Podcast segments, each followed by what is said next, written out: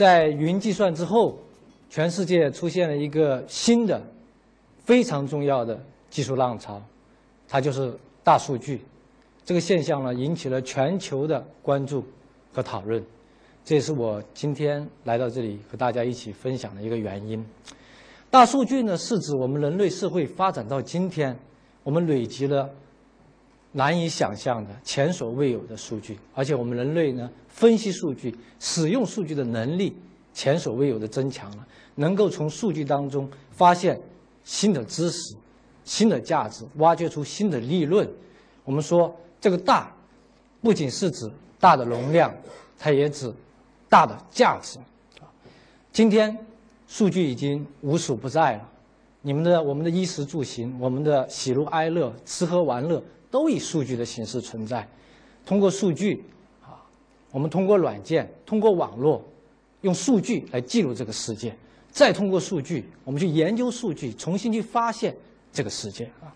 数据已经成为我们这个时代一个新的支点，而且越来越多的人认为，大数据呢是我们世界全世界下一个创新和发展的一个人前沿，还有人呢把这个比喻为。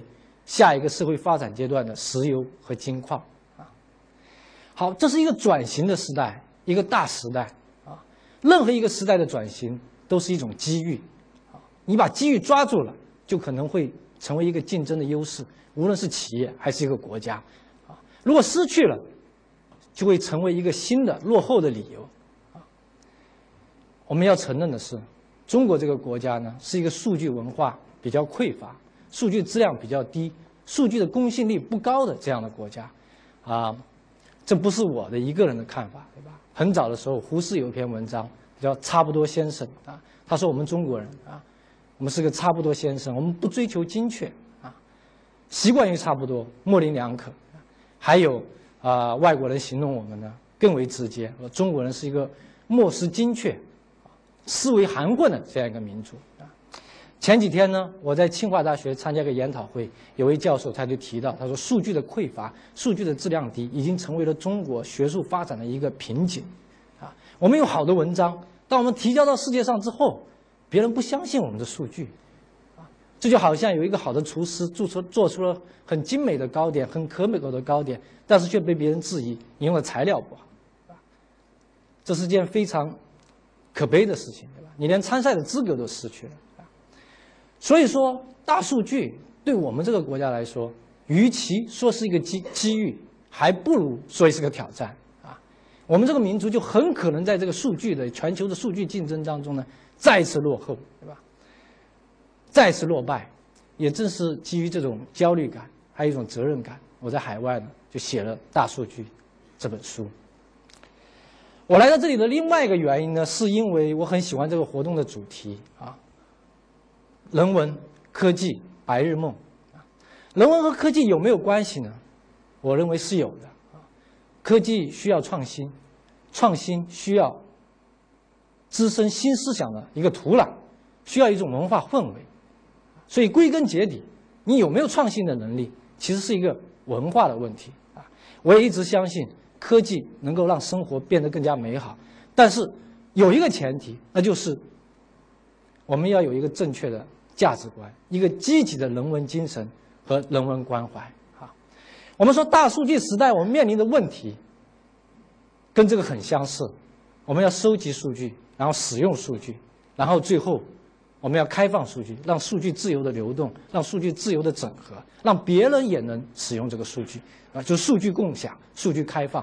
然后从人文的角度来看呢，我认为收集数据是一种意识，使用数据。是一种习惯，开放数据呢，则是一种态度。好，谈到开放数据的时候，我要提醒大家注意的是，我说的不是开放你的数据，对吧？我说的是开放政府的数据，开放企业的数据啊。开放数据在中国真的是一个问题，为什么？我们中国往往是不该开放的数据开放了，你的数据被开放了，对吧？你的电话号码大家都被开放了，你的家庭住址被开放了。但是政府的数据、企业的数据被紧紧的封锁着，所以我们今天在这里讨论的是开放政府的数据，开放企业的数据。好，我们讲到开放的时候，我们首先要知道，开放不等于公开，公开跟开放是两个概念，对吧？你今天去超市啊，你去金客隆，你看到这支翻页笔，对吧？十块钱，这个数据是公开的，对吧？但不，它不是开放的。我们说什么叫开放呢？当金客隆把它所有的产品的价格以电子的格式放到了互联网上，第三方可以自由使用的时候，那才是开放的。我们可以继续设想。当所有的超市都把所有的价格以电子格式放到互联网上，会出现什么情况呢？如果你今天去购物，对吧？你用智能智能手机的话，很快就能扫描一个产品，你能发现这个东西在金客隆卖多少钱呢？在沃尔玛卖多少钱？在家乐福卖多少钱？它让你的购物决策变得更加科学，更加符合你的需要。所以说，这才是开放。我们说公开是信息层面的。是一条一条的，开放是数据层面的，是一片一片的，而且以电子格式推到网上。我们以后再谈到数据的时候，大家要记住，开放不是公开，我们需要的是开放数据啊。然后第二，开放也不完全等同于免费。我们说政府的数据，它应该免费，它用的是我们纳税人的钱，收集的是我们纳税人的数据，它应该免费提供给我们使用。但是企业。数据对他来说是一个资产，啊，它可以免费，它可以提供出来让大家使用，但是以收费的形式促进这数据的在这个社会的自由流动，啊，然后我们说开放也是有层次的，它可以对个人开放，对组织开放，也可以对全社会来开发，啊，我们举几个例子，啊，我们回到刚才你在金客隆购物的例子，你消费了很多，他留下了很多消费记录，啊，他在挖掘你的消费记录。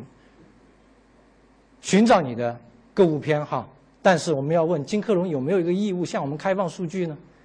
把我的消费记录通过一个窗口，让我来看看呢？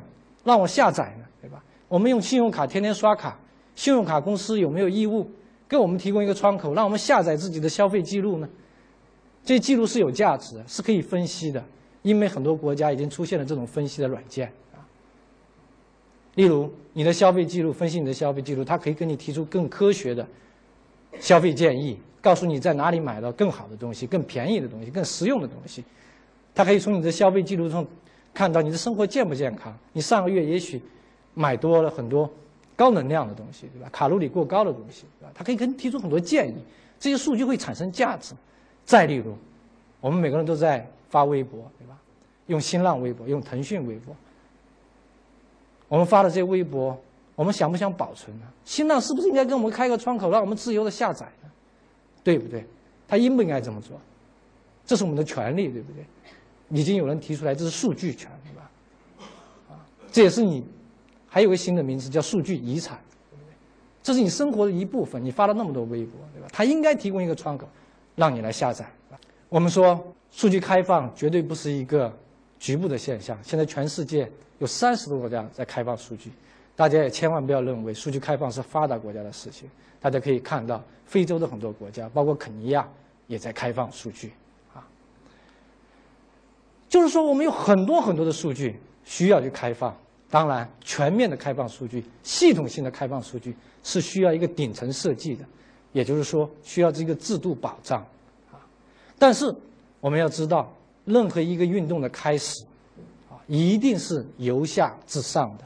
由点至面这样产生的，也就是说，数据开放的运动，它是始于民间的，始于社会的，始于我们在座的每一个人的，啊，这也是我在美国、在英国观察到的，都是这样的。我在《大数据》这本书里面曾经讲到过一个例子啊，一个美国白宫的一个例子啊，美国白宫是总统居住和办公的地方啊，因为它是用纳税人的钱供养的，所以它也叫人民的白房子啊。从这个意义上来说，我们说我们的人民大会堂也有点像，对吧？白宫呢，它是开放的，也就是说，普通的民民众啊可以去那里参观。好，在网上呢也有各种各样的程序，你可以三百六十度呢去浏览白宫的每一个角落，包括奥巴马的这个办公室。白宫也有开放日，也有开放日。这是奥巴马接见一个普通家庭时留下的一个照片，一个黑人的孩子，他很好奇奥巴马的头发是不是跟他的一样。啊，奥巴马就弯下身来让他抚摸啊。好，我们说你在这里看到了奥巴马的谦卑，对吧？这是一个民主体制下一个国家领导人应该具备的一个这样的姿态。好，奥巴马第一次当选总统之后呢，他发生了一件事情，什么事情呢？有人提出来说，人民有权利知道你每天在干什么，你每天在见谁，谁访问了白宫。好，这背后呢有个潜台词，潜台词是什么呢？就是说谁在影响国家政策的制定，谁在影响奥巴马的决策啊？好，你知道的。进白宫的时候呢，是必须登记的，就像我们很多国家机关，对吧？有一个数据库，它专门的去记录这些数据，对吧？然后华盛顿呢，就有个公益组织，叫华盛顿责任道德公民中心，它的主任呢是一个叫斯隆的女性，对吧？啊，斯隆呢，他就提出来，白宫应该开放这部分数据，啊，让美国的全社会都知道美国的总统在干什么，谁在影响美国总统，啊，当然。当他提出这个要求之后，白宫的第一反应是拒绝，对吧？但是斯隆他不屈不挠，啊，他最后提起了诉讼，他把白宫送上了法庭。他说：“你应该开放这种数据。”经过了一个很长的、很曲折的一个努力的过程，在二零零九年三月份的时候，奥巴马亲自宣布，他说：“我向全社会开放这部分数据。”我们能看到，这是白宫访客记录开放之后，对吧？这个记录是有三十七个数据项。啊，美国白宫已经开放了一百多万条访客到往白宫的这个记录啊。接下来呢，我们可以看到，这是美国民间开发的一个应用啊，它能查阅、统计各种不同不一样的人啊访问白宫的次数、时间、地点，在那里停留的、停留的、停留的这个长度、议题是什么？这些应用呢，也可以跟维基百科很多新的应用整合起来，直接的调用去查看。这些访问人员的这种履历和简介，这是斯隆，他就是这个华盛顿责任道德中心公民公民中心的主任啊。他创建了这个组织，这是一个只有十几个人的组织，但他推动了一个一项数据的开放啊。这个组织的使命陈述中有一段话，是吧？我非常非常的感动。他在谈到他为什么要去推动这件事情的时候，他就说，我们每天。打开报纸，读到那些负面新闻的时候，他就想：太糟糕了，为什么没有人出来做点事情呢？然后他不仅仅是想，他放下报纸，他这就去做。这是这个组织的一个使命陈述。这使命陈述是这么说的：永远不要怀疑，那一小部分有思想并且执着努力的人，他能改变这个世界。而且我们要回头看啊，人类的历史从来都是这样的。我后来把这个故事呢写进了《大数据》这本书，我想通过这个故事提醒我自己，也提醒我的读者，做一个执着的公民。这个世界会因为你而改变，只要你积极，只要你执着，只要你有想法。好，我们刚才讲的这个故事是一个关于透明政府的故事，是吧？在今天，透明中国、透明政府重不重要呢？在中国，我们知道，透明营造信任。更多的透明，营造更多的信任。我们今天的中国，是一个信任极度极度匮乏的国家。回到数据开放上来啊，不仅是透明政府，数据开放，它不仅仅意味着信任，还意味着创新，意味着推动知识经济、网络经济的发展，让我们这个社会从粗放性管理迈向精细化管理。我这次回国呢，在很多地方做座谈、做演讲，对吧？少不了飞来飞去。跟很多人一样，我经历了几次航班延误。当你进入航班延误，你不知道自己要等多久的时候，你的情绪突然变得非常非常不美好，对吧？好，美国社会怎么解决这个问题呢？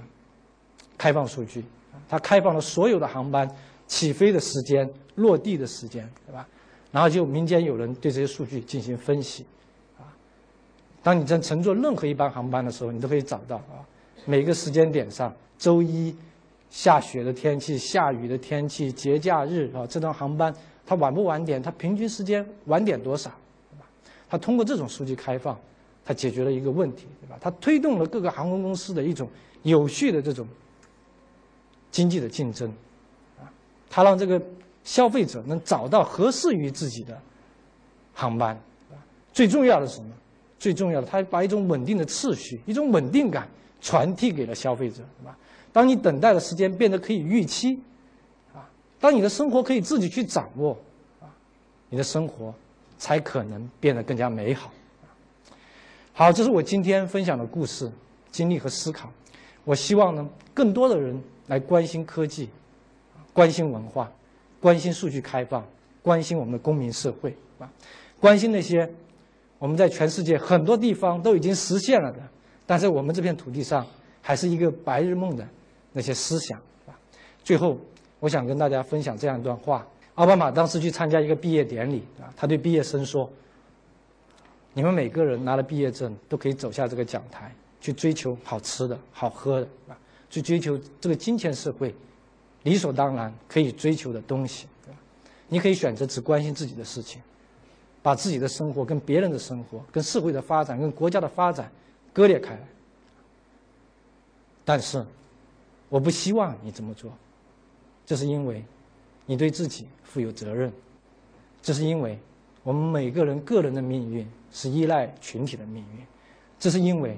如果你仅仅考虑你自己，满足眼前的这个需要，这是一种贫乏，这是因为，你只有把你的战车、自己的战车和其他一些更伟大的事情联系到一起的时候，你才能为这个国家的发展找到你在历史的眼睛当中所能扮演的一个角色。这是奥巴马说的。我想说的是，科技和人文是有关系的，如果他们正确的结合，一定会让我们的生活。变得更加美好，不要让那些美好的思想永远只停留在白日梦上。做一个积极的公民，执着的努力，让开放数据等等等等美好的事情，在这片土地上，在我们这个国家，在我们这代人的手里变为现实。好的，谢谢。